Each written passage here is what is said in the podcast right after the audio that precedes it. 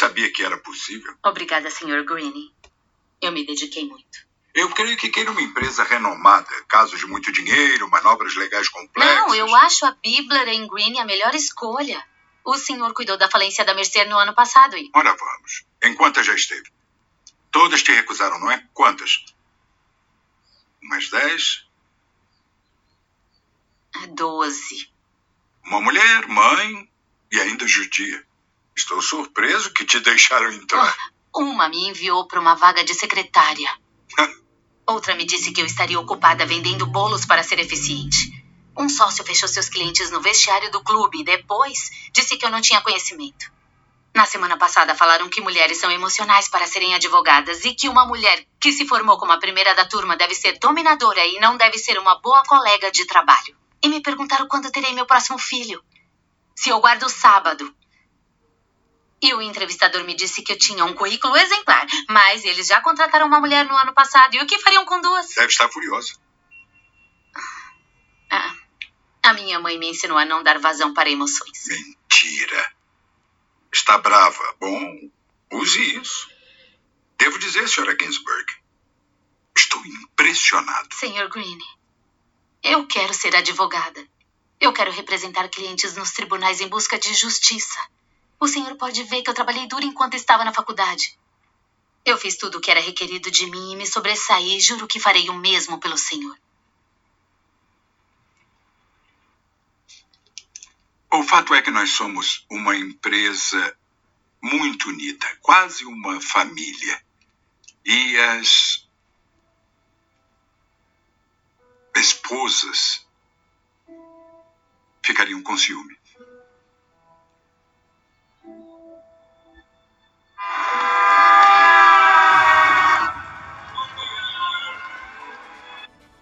Cá estamos nós, de volta no nosso segundo episódio da série de Luzia a Beyoncé.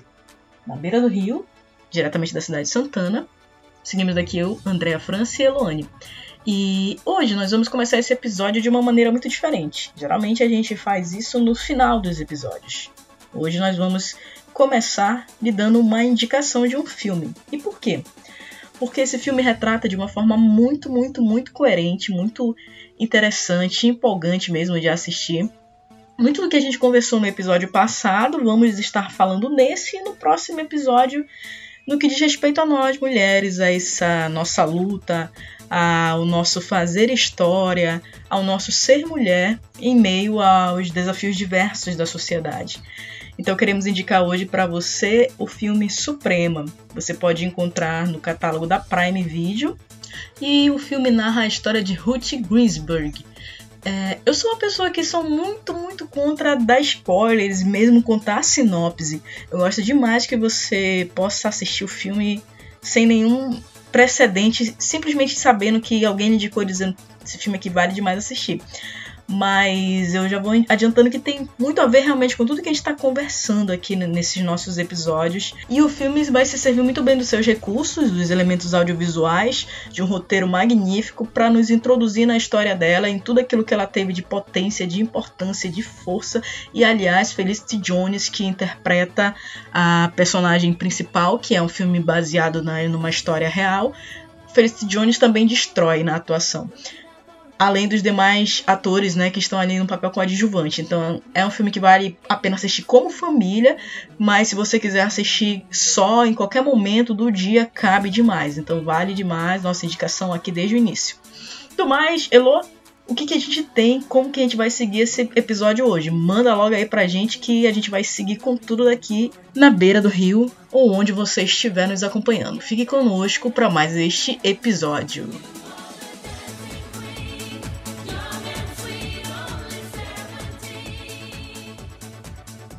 E voltando aqui, como a gente vem, vem falando sobre uma reconstrução da história, um resgate da história, né? Nada melhor do que falar sobre mulheres da história, a sua contribuição para o funcionamento da sociedade. Nós vamos começar é, esclarecendo uma das muitas falácias, né? Uma das falácias mais recorrentes acerca é, da construção da nossa sociedade, a construção do conhecimento humano a partir das mulheres, sabe? A participação das mulheres nesse avanço do conhecimento, consequentemente, o avanço da sociedade. E desde a Primavera das Mulheres da nossa época, aquela que iniciou no, no ano de 2011, né, que seria um marco das mobilizações feministas da nossa era. Então, desde, desde aquele momento, a gente está testemunhando esse novo movimento de ideias que traz, que evidencia e reconhece os trabalhos e os esforços de inúmeras mulheres em prol da humanidade. E, e, nós vemos a gente vem trazer aqui um pouco da história de cada uma delas para que vocês também conheçam para que vocês busquem mais uh, biografias sobre elas filmes sobre elas e que bom que esse é um movimento nós estamos testemunhando um movimento de reconstrução uh, da história de mulheres e de seu, seu lugar legítimo e primordial nas narrativas e ações políticas, sociais, institucionais, científicas e ambientais. E como eu disse, um dos principais mitos relacionados às contribuições das mulheres uh, nas áreas do conhecimento humano, né, é de que as mulheres só passaram, por exemplo, a fazer ciência recentemente. Só que a história nos mostra que muitas delas foram apagadas paulatinamente das narrativas, e em muitos casos o que houve foi um reconhecimento tardio, como é o caso de algumas mulheres que nós vamos listar também. Então, Andréia e eu vamos começar agora um ping-pong para falar um pouco sobre cada uma delas, porque, como nós já falamos, são muitas.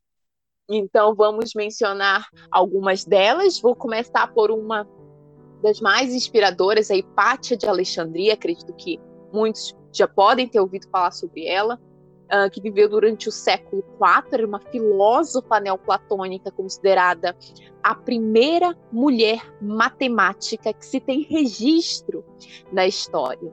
E a Hipátia uh, lecionava filosofia e astronomia, e em uma época onde as mulheres eram proibidas de fazer muitas coisas, mas o que facilitava o acesso dela uh, a livros, à ciência, é que ela era filha de um cientista chamado Theon, que por um acaso foi um dos últimos diretores da Biblioteca de Alexandria. E de acordo com alguns registros, ela foi assassinada por cristãos radicais por defender o racionalismo científico grego, ou seja, o raciocínio como lógica de pensamento.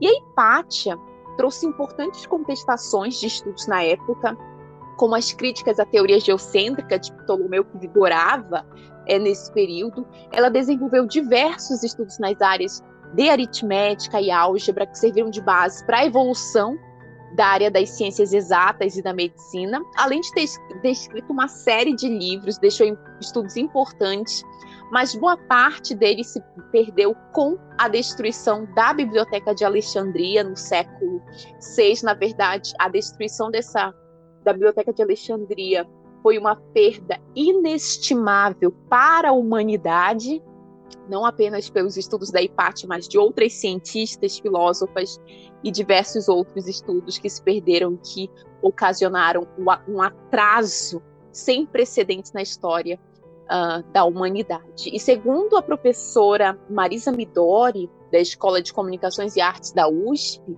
a Hipátia era uma incentivadora da disseminação de bibliotecas, né? assim como a Cleópatra, uma outra figura emblemática da história das mulheres, uh, embora ela tenha sido sexualizada na trama Mulher Poder ao longo da história, né? ao longo da história a, a Cleópatra foi muito distorcida mas só que era, é, era uma distorção para desmerecer a sua profunda inteligência filosófica e política, além de outras filósofas que realizaram também importantes contribuições na busca do conhecimento, mas que foram apagadas, né?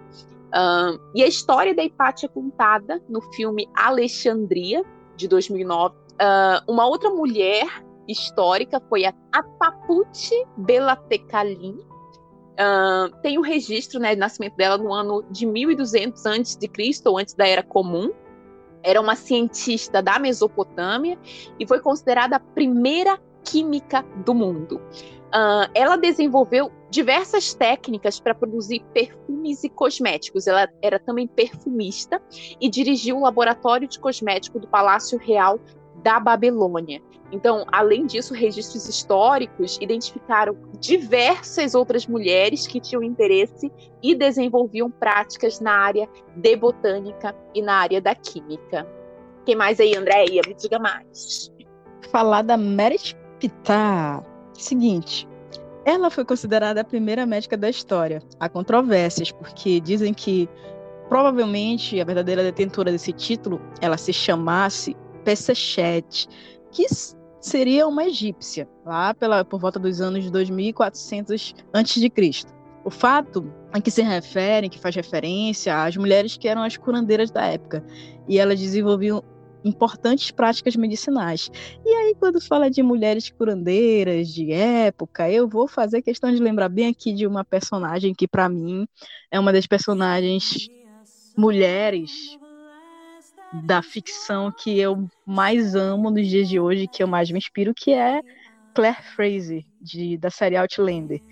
Se vocês precisam de uma dica de uma série que vocês vão entender muita coisa sobre essa potência, essa força, o ser mulher ao longo da história, porque essa, essa série, eu vou já dar spoiler aqui, ela trata de uma viagem no tempo e que abrange mais de 200 anos entre uma época e outra em que a Claire vai viver e vai voltar num passado que ela vai ser uma mulher à frente do seu tempo, no tempo dela, normal, ela já era uma mulher à frente do seu tempo, e quando ela volta 200 anos atrás, ela vai ser um mulherão à frente do seu tempo duas vezes mais, né? Então, mulheres, por gentileza, assistam essa série que vocês vão entender um pouco mais ainda da gente mesmo.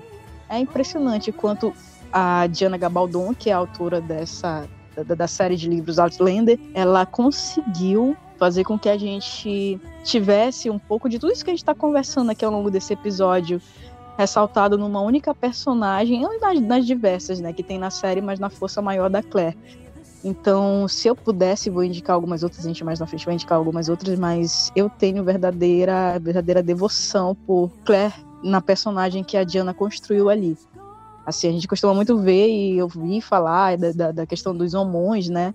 e que tem um homão também ali na história, né? Que, que é muito bom também da gente ver um homão daquele também, no sentido de um homem que entendeu as coisas, que foi conseguindo compreender a importância, né, de valorar uma mulher que estava ao lado dele ali à frente dos homens daquele tempo, né, que não, não tinham essa visão, não tinham esse valor e o, o, Jamie, que é colocado lá, faz isso.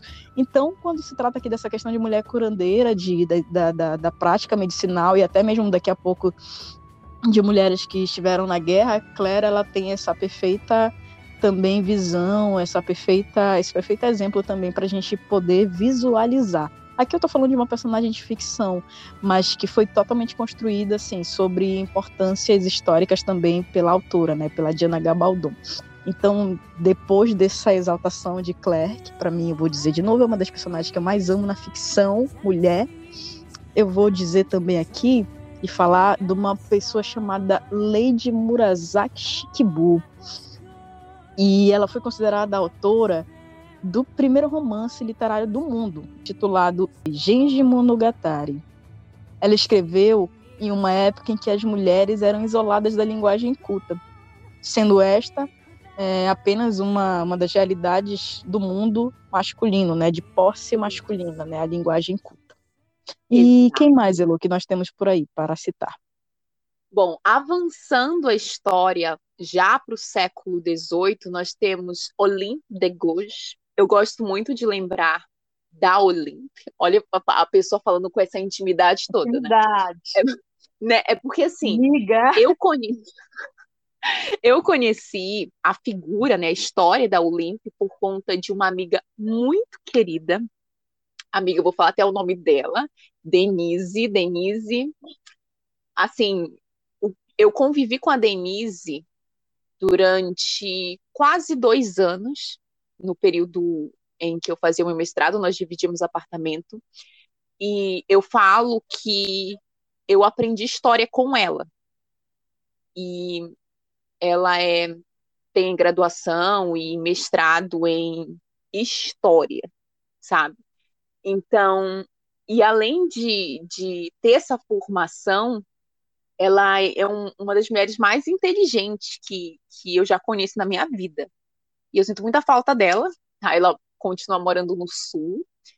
E foi ela que me apresentou a figura da Olympe de Gouges, que foi autora da Declaração dos Direitos da Mulher e da Cidadã, que foi a primeira declaração, na verdade, voltada para os direitos das mulheres.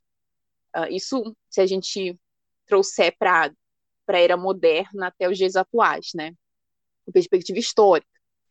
E essa declaração foi em resposta à Declaração dos Direitos do Homem e do Cidadão, que foi um documento símbolo da Revolução Francesa. Só que essa declaração uh, dizia respeito apenas aos homens, a, a, a, dizer apenas sobre os direitos deles, sabe? Pouco dizia sobre os direitos das mulheres, mesmo elas também estando nas frentes de batalha. E a Olímpia era, na verdade, uma vanguardista que defendia a emancipação das mulheres, a instituição do divórcio e o fim da escravatura. Ela era também dramaturga e defendia suas ideias em peças de teatro, liderou inclusive grupos de mulheres. E ela tecia fortes críticas ao novo regime francês, né, de valores republicanos, mas da mesma forma que ela fazia também com, com o regime, com o antigo regime que era monárquico. Mas mesmo assim ela foi condenada a guilhotina sem direito à defesa. E antes de ser executada, ela disse a seguinte frase: Se a mulher tem o direito de subir ao cadafalso, ela deve ter igualmente o direito de subir à tribuna. Cadafalso era onde ela subia ali para ser é, guilhotinada. No século XIX, nós temos Mary Somerville, que foi declarada rainha da ciência, ao desenvolver obras que explicavam teorias do campo da física, química e astronomia. Super curioso o papel da, da Somerville, porque uh, ela nunca recebeu o conhecimento, o reconhecimento nos dias de hoje como a rainha da ciência, porque dentro das ciências o que era mais valorizado era quem entregava mais produtos da ciência, sabe? Entregava os produtos da ciência. E ela teve a preocupação de desenvolver obras que, de uma forma simples, e acessível explicavam as grandes teorias. Assim, totalmente visionárias, já pensava a, é, a questão da, da, disseminação do conhecimento científico. Por isso ela trabalhou nessas obras. E a, então a principal contribuição dela foi a de comunicar de forma simples e muito brilhante estudos científicos complexos. E ela foi a primeira mulher nomeada para a Royal Astronomical Society junto à astrônoma Caroline Herschel. E nós temos também outros, outras grandes mulheres. Continue aí, Andréia, que eu já gastei todo o meu inglês aqui, enrolei toda a minha língua. Tu fica disfarçando, mas eu sei que esse Somerville aí tu pegou do Smallville, porque é muito fácil falar dessa forma em inglês quando a gente é. tem Smallville de referência. Tá, e tudo bem, não. Pensa que eu não te conheço. Outros. Ah, agora eu entendi! Agora eu saquei! Agora todas as peças se encaixaram! Mas então, a gente está falando de rainha e a gente vai entender que o Brasil também tem suas rainhas. Inclusive, vou citar aqui a Rainha Marta, do futebol, sim, também, inclusive. Mas vamos hum. falar de outra Marta aqui, que ela é um pouco mais anterior à Rainha Marta do futebol, e que essa Marta, que a gente tá, é, faz questão de ressaltar aqui, ela foi uma das líderes dos quilombos de Iguaçu, no recôncavo da Guanabara. Esses quilombos, eles se formaram no começo do século XIX, até as vésperas da abolição da escravatura em 1888, né, porque hoje em dia a gente fala 88, que 88, né, 800, 1888. De acordo com os registros históricos, a rainha Marta, ela agregou poder, liderança e prestígio cuidava dos roçados e articulava as relações mercantis com os taberneiros locais. Né, ali da região do recôncavo da Guanabara. E história semelhante também foi a de Teresa de Benguela, que também já foi citada nos nossos episódios anteriores. Ela viveu durante o século XVIII, que foi, um, foi uma líder do quilombo do Quariterê. E sendo o exemplo de matriarcado e governabilidade democrática. Então, que comece o matriarcado como já diria a nossa querida Nairobi, e aqui a gente teve o exemplo de Teresa de Benguela fazendo isso. Então, a gente vai. Desculpa, a, gente... a Mel. a gente tem também a Mel. Seguinte, o reinado de Mel funciona dentro de um quarto. O quarto. Enchendo, saco. Mel reina porque sim. Simplesmente, não tem outro motivo. Não tem. É isso. Ó,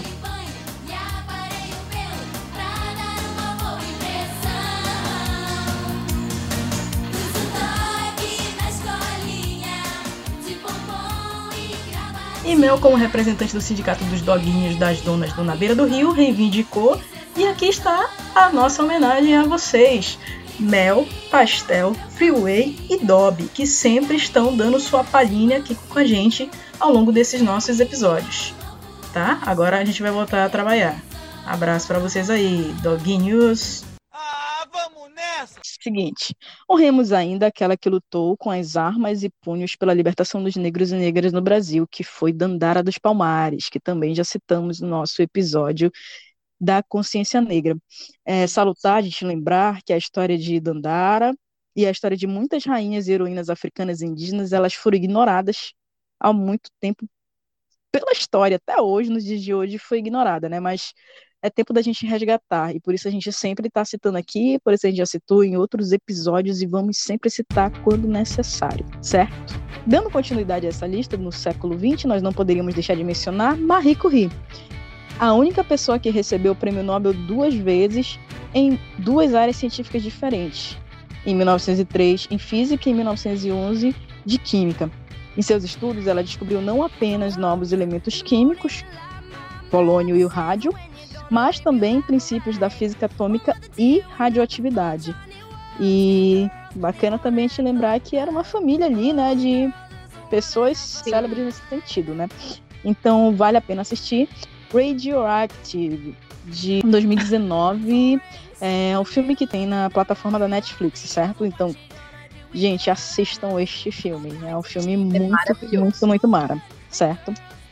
Elo, o que mais Sim. que a gente tem aí para citar? Ah, nós destacamos aqui também a história uh, da francesa Elise de Roche, que foi a primeira mulher a obter uma licença de piloto, isso no dia 8 de março de 1910.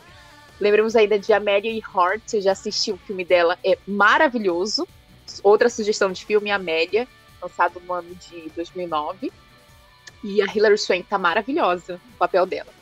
E a Amélia Earhart foi uma aviadora que se tornou a primeira mulher a realizar sozinha um voo sobre o Oceano Atlântico Além disso, ela era escritora e defensora dos direitos das mulheres. Só que ela desapareceu em 1937, quando ela sobrevoava o Oceano Pacífico, né? Se tornou uma lenda. Ela, o corpo dela nunca foi encontrado, mas ela continua inspirando, continua inspirando mulheres ao redor do mundo. E no Brasil nós temos a da Rogato, já li o livro dela, maravilhoso também, uma aviadora brasileira que deixou a sua marca sendo uma pioneira da aviação no Brasil. Ela quebrou diversos recordes, assim como a Amélia. Quando eu fui pegar a lista de recordes que as duas quebraram, mano, não tem nem como listar aqui para vocês. Vocês precisam pesquisar e ler os livros delas para vocês verem cada um dos feitos que elas realizaram. E aproveitando aí esse... Eu vou aproveitar, Elo, é, essa iminência dos conflitos que a gente está aqui no momento, infelizmente, entre Rússia e Ucrânia e companhia.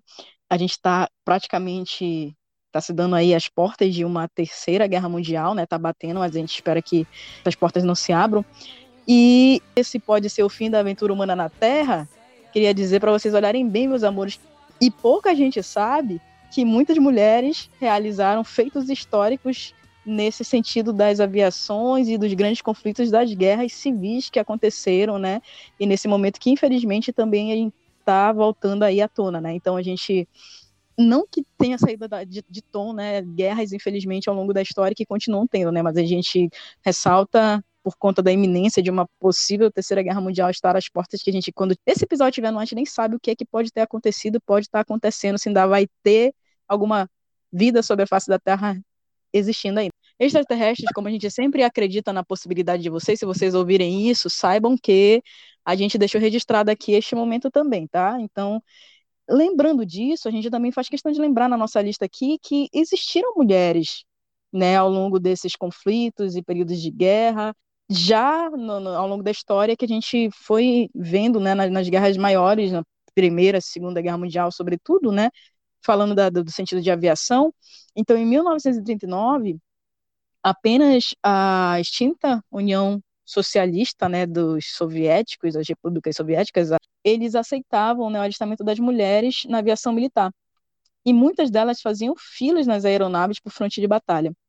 Além disso, os registros históricos mostram que muitas mulheres elas testavam aeronaves de combate né, na Grã-Bretanha e nos Estados Unidos e faziam o seu transporte para outros locais.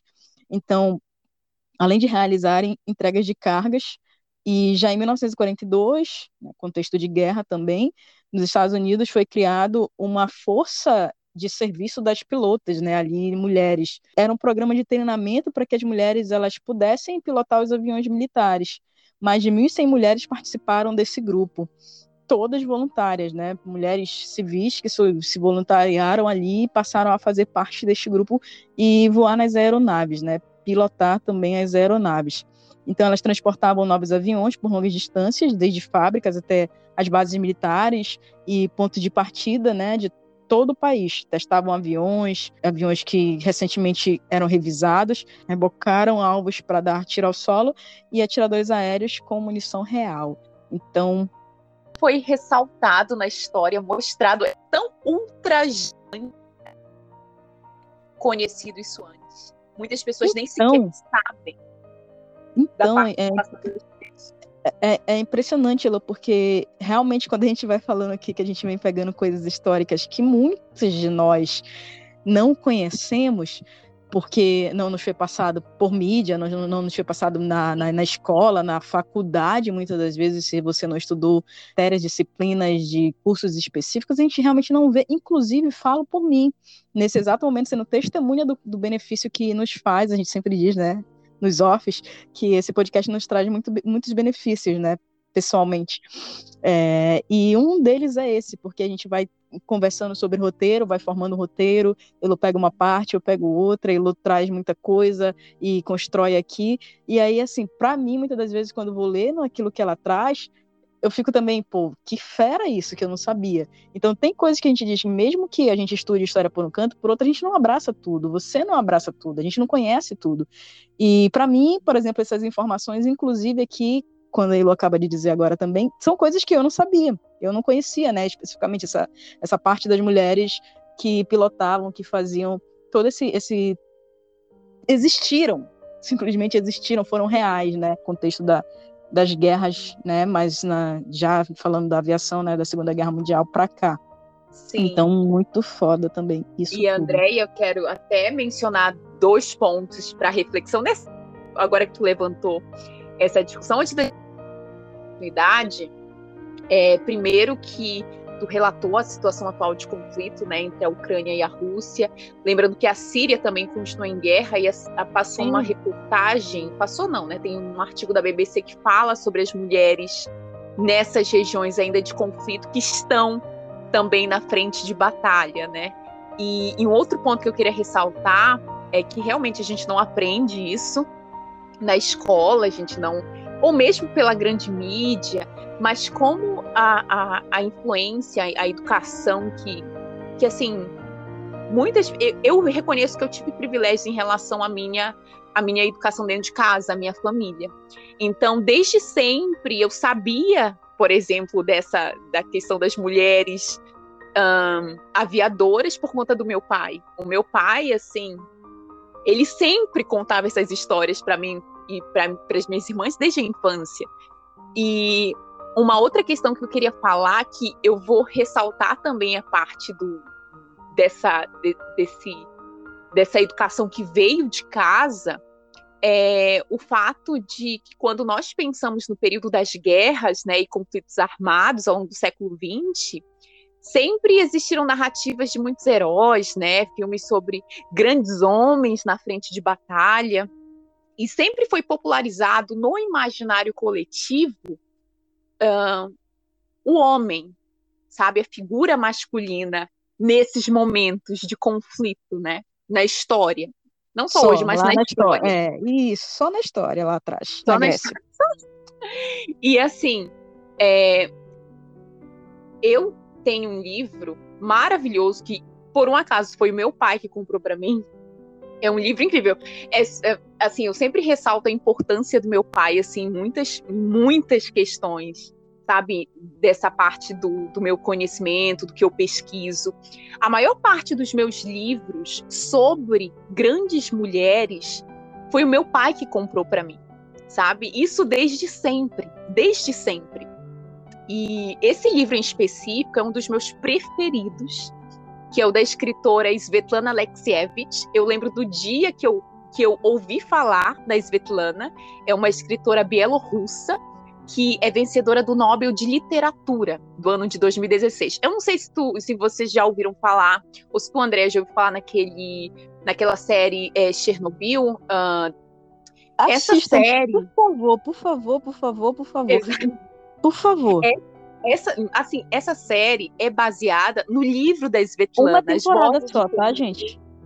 Só uma é temporada. É incrível. Por favor, por favor. Ouçam a Andréia. Gente, é sério.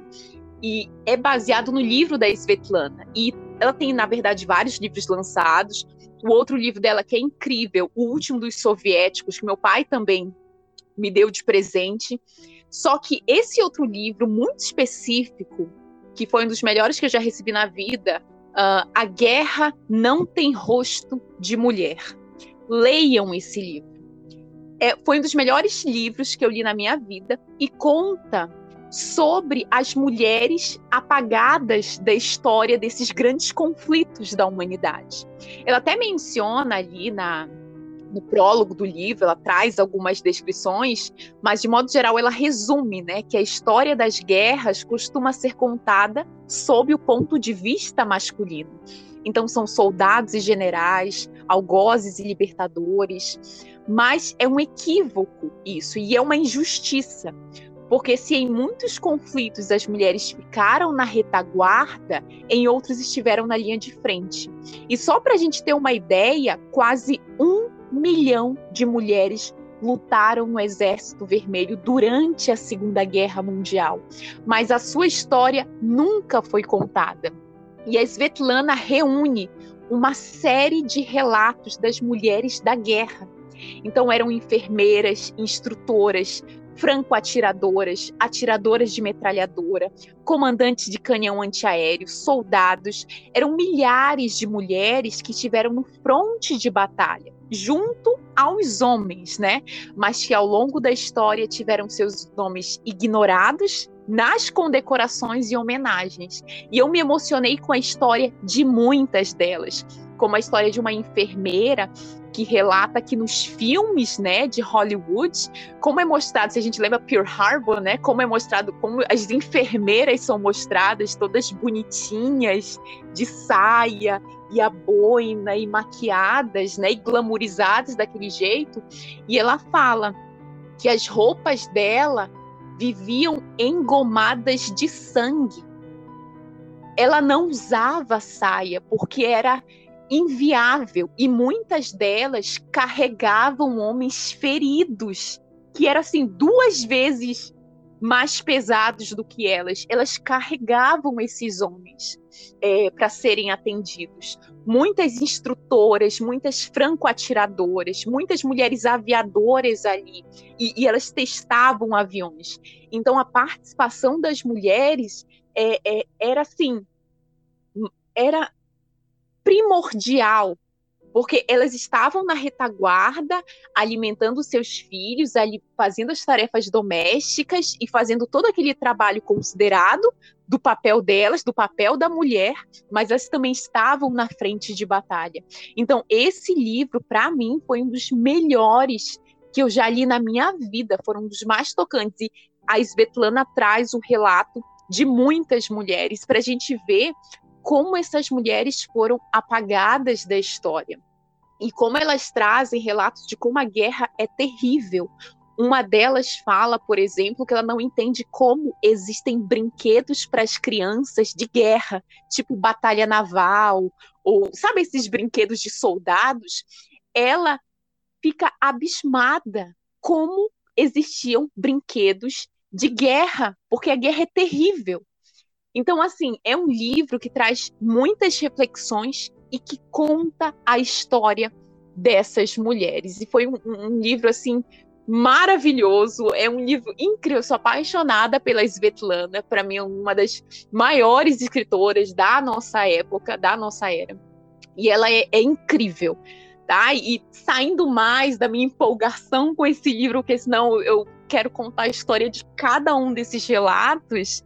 Eu, a gente é, é salutar lembrar também do contexto brasileiro, né? No ano em que se completa o bicentenário da independência do Brasil, a figura da Maria Quitéria de Jesus, que foi a primeira mulher a integrar as Forças Armadas do Brasil e abriu caminhos, caminho para muitas outras mulheres. Então, a gente tem também que buscar a história é, das mulheres brasileiras uh, dentro das Forças Armadas, que sempre foi considerado um ambiente masculino, mas a gente vê que muitas são atuantes, muitas são as mulheres que estão ali, sabe, assumindo aquele ofício, aquele compromisso que é historicamente foi é considerado de um papel masculino, mas mostram que é lugar de mulher também. E para a gente dar continuidade um pouco nessa discussão, né, que é que o mais incrível, né, de todas essas dessas histórias, né, dessas mulheres, é que muitas delas alcançaram muitos projetos e sonhos de vida, porque notem que a gente falou de mulheres que conseguiram até, mesmo com as adversidades, alcançar é, um projeto de vida, né? Tanto é que deixaram um legado. Só que a gente sabe o que elas tiveram que passar, né? É uma luta é, é, é, na verdade, o que elas têm que alcançar, elas têm que lutar o dobro para conseguir, sabe? Tem que sempre lutar um pouco a mais para conseguir. E é, eu fico abismada como isso é, traz atrasos, acarreta atrasos e afeta a evolução da própria sociedade. Tem um caso emblemático, que é o da geóloga e cartógrafa Amarie Tharp, que criou o primeiro mapa científico do fundo oceano, oceânico, isso em 1957, que foi fundamental para comprovar a teoria da deriva continental, que indicava a separação dos que a separação dos continentes aconteceu graças ao movimento das placas tectônicas. Enfim, né? Aprendemos isso em geografia. E esses mapas foram importantíssimos para o avanço desses conhecimentos, né? Só que para ela realizar esse estudo em uma cordilheira no meio do Oceano Atlântico, ela teve que esperar 17 anos para que deixassem ela entrar a bordo de um navio e fazer o seu trabalho, porque na época as mulheres não podiam entrar. Então, assim, eu fico abismada como foi necessário esperar 17 anos para que esse conhecimento fosse acessível, para que esse conhecimento estivesse em nossas mãos. Não tinha uma razão plausível. O simples fato da discriminação de gênero fez com que houvesse um atraso enorme para a evolução do próprio conhecimento humano, para a evolução da nossa sociedade. Isso foi um caso que eu mencionei, mas existem diversos outros uh, em, que, em que foi necessário também esperar para que, que a realização de, de mulheres pudessem ser aceitas, uh, aceitas na nossa sociedade, né? E tem, inclusive, uh, o efeito Matilda. O termo efeito Matilda é muito conhecido também, que ele é usado para se referir às mulheres que foram escondidas da história da ciência, né? E um dos casos mais conhecidos é o da química britânica Rosalind Franklin, né, que durante a década de 50 é, foi uma das principais responsáveis pela descoberta da estrutura do DNA, junto com outros dois pesquisadores, dois cientistas. Só que na época, quem levou o crédito pelo trabalho foram os colegas dela. Inclusive, eles receberam o prêmio Nobel. E ela nunca foi reconhecida. E tem alguns relatos de, de colegas ali de trabalho que eles dois chamavam ela de bruxa, É, su é super curioso isso, né? Então, e esse é um caso também muito conhecido, mas existem muitos outros ao longo da história onde as mulheres foram simplesmente ali escondidas, né? E vale lembrar ainda outras situações em que mulheres. Uh, eu falei dessas que, mesmo com as adversidades, conseguiram, com uma luta assim muito maior, alcançar seus projetos de vida, mas infelizmente outras que sucumbiram, outras que infelizmente uh, foram vitimadas, né? Uh, foram queimadas em uma fogueira. Então, são mulheres assim que por meio de diferentes formas de violência, desde o casamento infantil, as legislações que até hoje cerceiam a sua liberdade, o feminicídio, são diversas mulheres que foram que foram é, silenciadas da forma uh, mais cruel possível. E, são, e, é, e é importante que a gente entenda também, quando a gente começar, e eu até já ressaltei isso, quando a gente começar a entender as, essas particularidades, né, do que de tudo isso que assola e que vem muito a mulher e de, que vem muito do contexto, é que existem diversos grupos de mulheres inseridas em diversas culturas, religiões e políticas.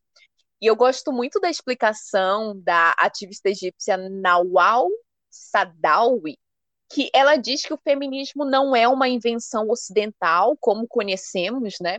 mas ele está embutido nas culturas ao longo da história da luta de diversas mulheres ao redor do mundo. Então é muito complexo.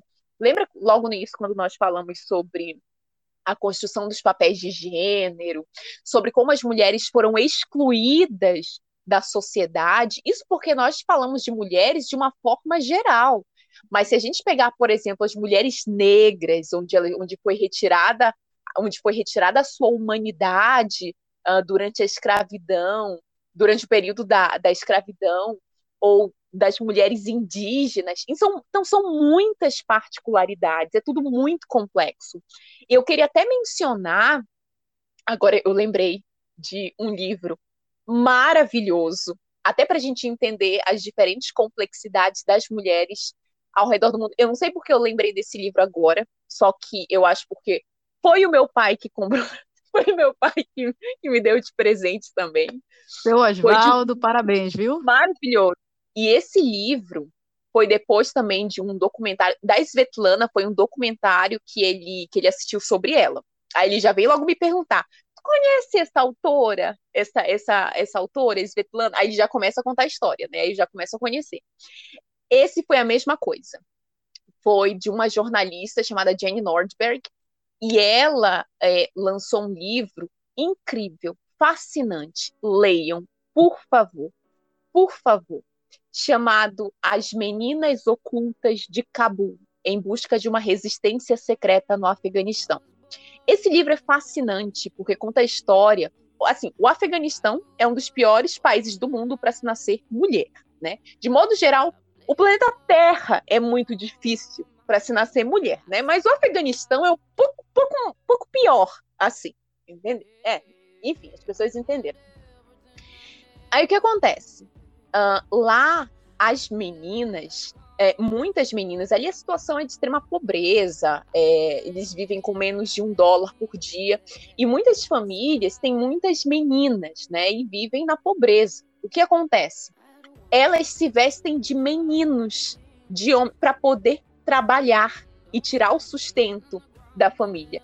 Então tem famílias, por exemplo, que o marido abandona, então, então só resta a, a, a mãe com as suas filhas, ou então é, uma família com, com muitas meninas e o dinheiro não rende, eles passam fome.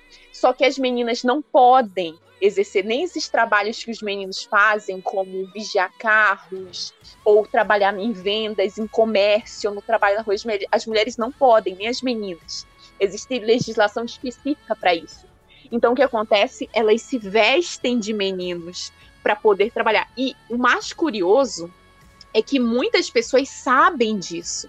Só que por elas estarem travestidas ali, com aquele papel de gênero, com aqueles elementos que são do universo masculino, elas são aceitas para realizar esses trabalhos, né? E o que acontece em toda essa situação é um, uma situação. Na verdade, são situações muito complexas, porque a jornalista foi até o Afeganistão, foi até Cabul e fez uh, entrevistas com as famílias, e ela emergiu mesmo nesse universo. Por isso que o livro é tão rico, o livro é riquíssimo de detalhes e de relatos. E o mais curioso disso é que depois de um, de um certo período, né, uh, as meninas deixam de usar, né? Voltam a usar suas vestimentas femininas por conta do casamento. E elas geralmente casam muito novas, tipo 12, 13 anos, com homens muito mais velhos, 40, 50 anos, que já têm outras esposas. Enfim, é, um, é uma tristeza, é uma tragédia. Só que muitas continuam usando roupas masculinas justamente para não serem obrigadas a casar. Então, muitas passam a vida toda vivendo como homens, assim, perante a sociedade. Mas só que tem algo ainda muito mais complexo por trás disso. É que muitas preferem, né, continuar se vestindo como homens para gozarem dessa liberdade de ser homem, mesmo numa sociedade, uma sociedade que, que oprime, assim, é, todos os cidadãos de uma forma geral, né, por conta da pobreza, uma série de, de outras questões, de conflitos, e outras entram assim questões mais profundas como da identidade de gênero. E esse foi, foi a parte mais curiosa, é que muitas acabam se reconhecendo uh, com, assim, é uma crise de identidade que elas têm. Então, tu vai lendo o livro, o livro é muito simples, assim, é um relato, é um relato de meninas do Afeganistão. É muito simples. Só que mostra o que é a complexidade de ser mulher, sabe? Todas as nuances disso. E isso chama a atenção, Andréia, o fato de que dessa pluralidade do ser mulher e como o patriarcado está em tudo. É, é ele que está no cerne da humanidade. E como nessas diferentes camadas e contextos ele consegue ali ir oprimindo as mulheres nos seus pormenores, nessas diferentes realidades.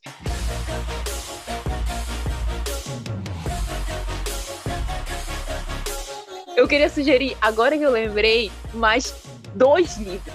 Pô, eu tô começando a achar que a gente fez faculdade de design errado. Tô achando que era pra gente ter feito tudo de bibliotecária e eu pra literatura, mano. Porque sinceridade. Literatura, na verdade, assim, minha vontade era fazer cinema, né? Mas cinema também envolve a escrita, a literatura, e tu também já falou que queria ter feito literatura um dia para mim, né? Enfim. Mas quantos. Só, só mais dois, né? Beleza, então. Solta aí esses dois que a gente ainda quer te ouvir porque sabe que vem muita coisa boa daquilo que você já tem de leitura aí, assim como a gente vai ouvindo ao longo desse episódio inteiro de tantas sugestões que a gente apontou até aqui. Então, galera, façam esse favor para vocês, se quiserem aprofundar mais. A gente está esse episódio inteiro falando disso, né? Vamos dando referências, sugestões e pega mais quantos, Elô? Dois, né? Beleza, então vamos lá. Dois livros o Dianomi Park, que é uma desertora norte-coreana, o livro Para Poder Viver. Meu... Gente, é super curioso porque é, é uma desertora norte-coreana, ela fala do contexto ali das mulheres na, norte, na, na, Coreia, na Coreia do Norte e o que foi a fuga dela, ainda muito jovenzinha, 16 anos, uh, para a Coreia do Sul, mas tem que atravessar a Mongólia, China, até chegar à Coreia do Sul.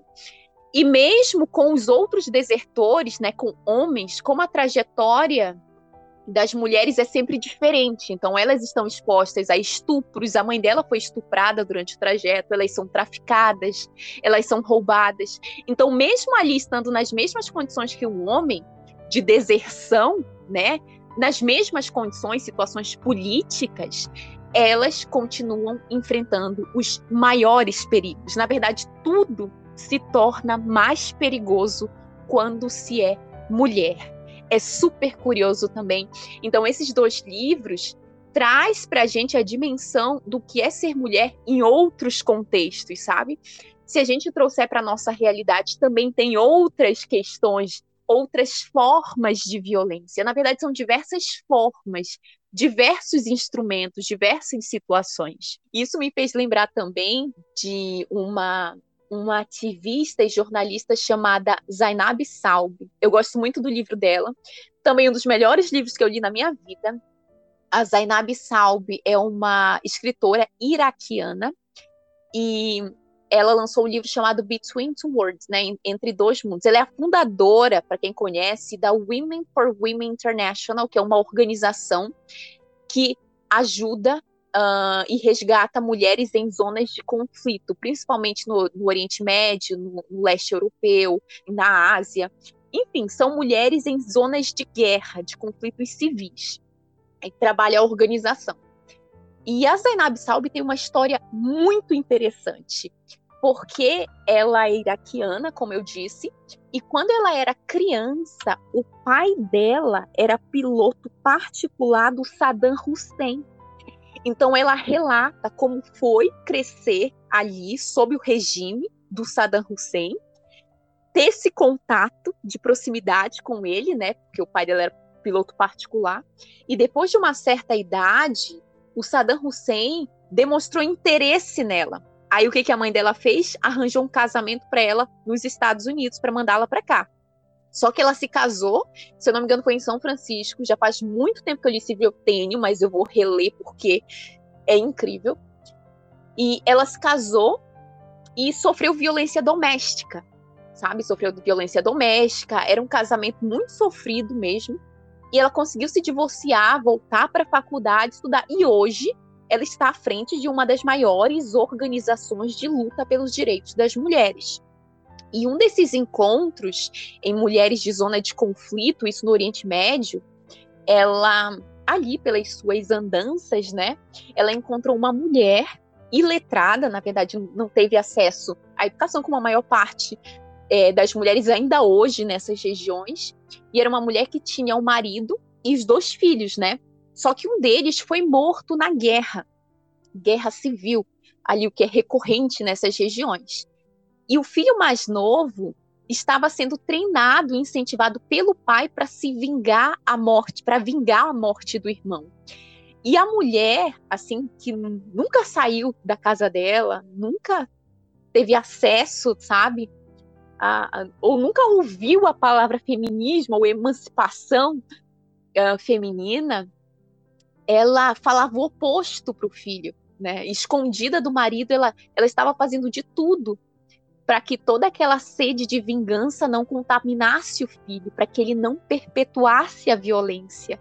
Ela disse que queria unicamente a paz. E assim, se a gente prestar atenção naquela mulher que viveu toda a vida dela em condições inimagináveis de repressão e de violência, só que a natureza dela é transformadora. É uma natureza que pedia paz, que queria o conforto do lar, queria o conforto do filho, queria a proteção do filho.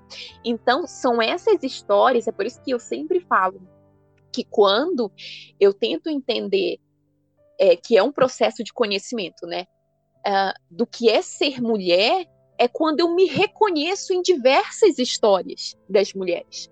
São histórias que me tocam profundamente, sabe? Para mim é um presente também, novamente, esse episódio. É, a gente poderia fazer um livro dele, né? Quem sabe um dia. É mas... quem sabe um dia. Uhum. Mas é, é, muito, é muito bonito a gente poder ter esta liberdade hoje, essa escolha também de parar para falar sobre isso, de parar para falar sobre as coisas, de se ouvir, de entender como é que está tá a nossa construção em relação a determinado tema, como é que está o nosso olhar, e tantas vezes reposicionar, tantas vezes ajustar, tantas vezes entender que a gente não tem todas as respostas, não está pronto, que a gente vai construir também algumas respostas e que a gente também vai ser força motriz, força motivadora, às vezes, para outras pessoas que estão ao nosso redor. Então, assim como a gente teve, né, e tem diversas, né, então, assim, femininas, de, de mulheres, né, fortes, de mulheres que a gente vê, não, seja onde for, não, não permitir que, que seja destruída, né, que essa, essa, esse incentivo, esse respeito, essa coletividade feminina se destrua, né? Seja destruída por N falácias que ainda existem, inclusive, né? Aí quando, aí eu especificamente também falo aqui, né? Quando eu também ouvia isso e também durante um tempo pensava e dizia, poxa, feminismo, mas o feminismo é, uma, é um movimento que ele tem sido é, extremamente denegrido a sua imagem, tem sido extremamente negativo. Banalizado, né? né? A palavra banalizada ao longo da história, né? E quando tu fala, que nem até a própria Chimamanda também diz, né? Quando tu fala feminismo, tem gente que entende que tu tá falando de terrorismo feminino. Esse livro dela é maravilhoso. E é só um livreto, na verdade, Sim. dessa então, assim, palestra. Então, assim, você olha e ainda, é, ainda tem quando você vai dizer, ah, eu sou mulher, eu sou feminista, o cara te olha assim, ih, deu ruim. É. Tipo, não vale a pena. Porque a narrativa sobre o feminismo também, infelizmente, foi extremamente denegrida. E a gente precisa resgatar simplesmente as ideias né, que a gente foi perdendo ao longo desse tempo, porque o feminismo não é nada mais também do que você buscar tudo isso que a gente falou ao longo desse episódio, buscar seus direitos de forma coletiva, de forma que a gente chegue à equidade, né, dos direitos, dos deveres, do poder ser quem você é, né, ter a liberdade de ser mulher, de estar mulher, de fazer aquilo que você encontra, né, enquanto mulher, né, enquanto uma pessoa que se, se identifica com esse gênero, pode ser obviamente dentro de uma construção de uma vivência social, de uma vivência do coletivo, quando estava na faculdade de direito, não havia banheiro feminino. Me surpreendo hoje como nunca reclamamos disso. Não porque éramos tímidas, nos bastava estarmos estudando direito.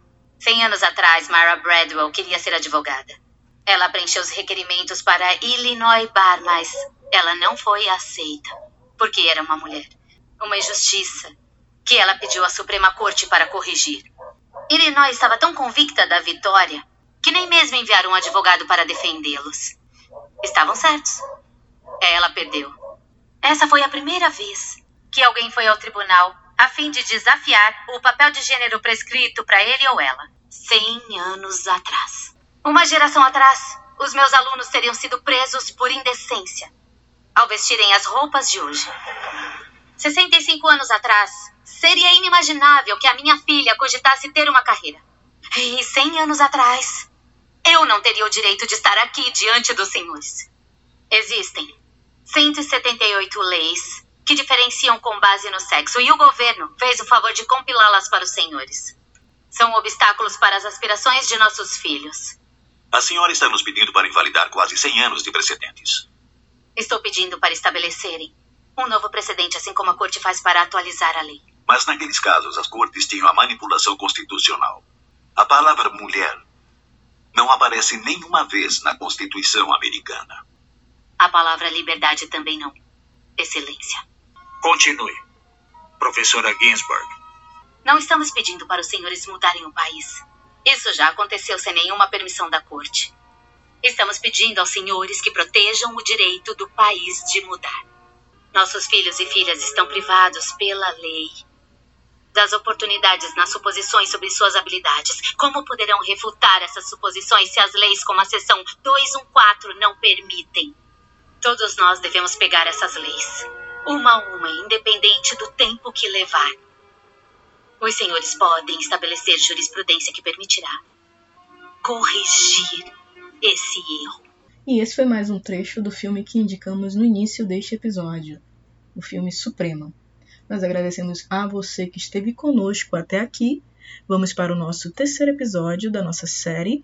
E ele trata especificamente as mulheres da Amazônia. Então, para você que nos ouve, que nos acompanha, compartilhe esse episódio, nos siga no Instagram, arroba na beira do e logo menos tem mais. Abração!